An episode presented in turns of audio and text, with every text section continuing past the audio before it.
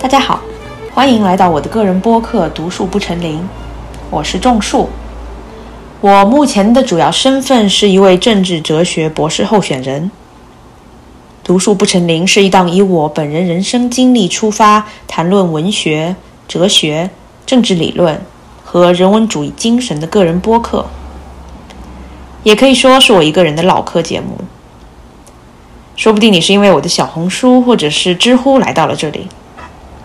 希望在未来的播客节目中，我可以在你上班途中的地铁上、半梦半醒的睡前，或者是你手忙脚乱切菜的时候，又或者是你拖延症并发、不想写作业的摸鱼片刻，给予你半个小时的声音陪伴。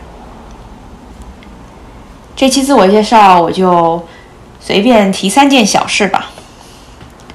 第一点是我的普通话口音，嗯，应该是因为九年级或者是高一的时候我就开始在美国读书，疏于讲中文的懒惰导致的。讲普通话的流畅，中文言辞里的通透和光芒，好像在一年一年的置之高阁之后，现在已经有些黯然失色了。当然，主要责任还是在于我的老爸教育失败。他是一个普通话非常不标准的浙江人，从小我便听他零宁不分、王黄不分。他从来只会说王鼠狼和黄八蛋，所以作为他的女儿，我自然也好不到哪里去。如果在未来的播客中我有错误的发音，恳请你在评论区告诉我，我一定会虚心接受。第二件事是。我想，一个人的眼界、他的知识体系和思维方式，是总是被他所处的环境而决决定。因为我所处的环境是美国的学界，所以我获得消息的渠道，或者是我平时朝夕相处的朋友所谈论的话题，都是在美国语境下进行的。所以说我关注的话题，或者是我所理解的社会现状。难免都是从美国出发，这是我视野的局限。但是我们每一个人很难摆脱自己环境所带来的局限。那从我的局限讲起，我想分享一下两个最初让我产生做播客想法的原因吧。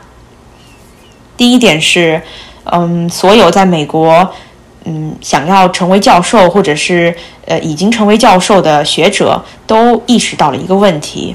那就是在过去稳固了一百年的大学学术环境，好像正在进行一个巨变，甚至瓦解。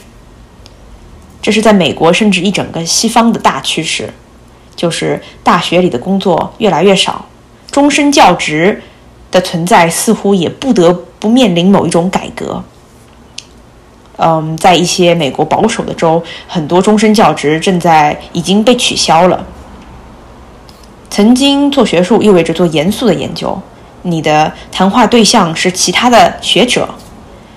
然而最近这几这几年，我我好像注意到我身边有越来越多的教授正在一正在试图用一种通俗易懂的方式来进行大众写作。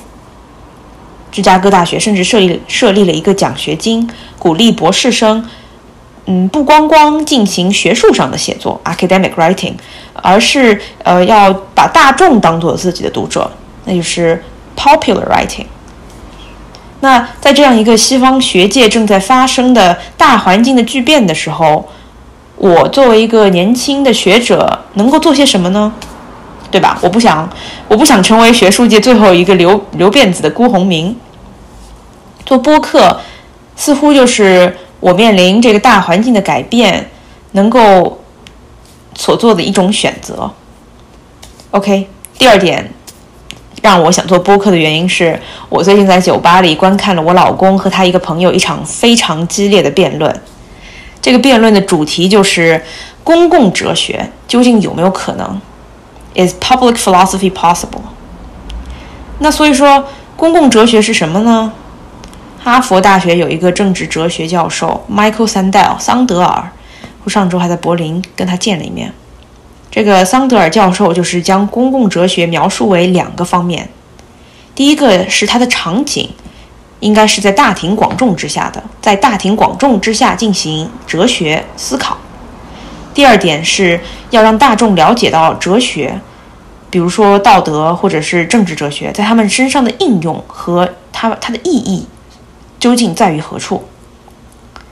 那所以说，呃，把这两点结合一下，究竟有没有可行性呢？就 public philosophy，就是公共哲学这个事情，究竟有没有可能性呢？我老公和他的朋友那天晚上是争论的不可开交。对这个问题，我暂时没有我自己的答案。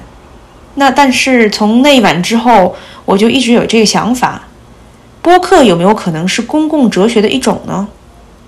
如果是的话，那那我自己做一个播客，是否可以帮我回答这个问题？就是在大庭广众下或深或浅、或快或慢的思考，有没有可能给别人带来某种帮助，以至于给自己带来一些启蒙呢？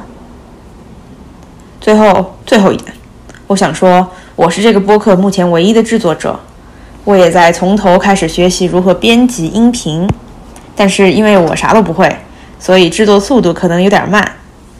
目前我的计划是两周更新一次，但是如果我真的灵感枯竭或者嗯没有这个技术能力的话，那我就那我就更慢一点。好吧，那第一期自我介绍就先这样。我已经计划好前面几期播客了，到时候期待你的反馈、你的问题和大家的探讨。最后说一句，我之所以把我的播客起名为“独树不成林”，是因为我只是一个单薄渺小的个体，我的视野非常有限。我希望我的播客可以为我创造一个有不同声音、不同反省的树林。让我们一起对世界保持好奇，对事实保持审慎，对他人的对错保持开明和豁达。让我们试图一起努力，在这个扑朔迷离的世界寻找一个温和自洽的中立立场。好，那今天就到这里啦，我们下次再见。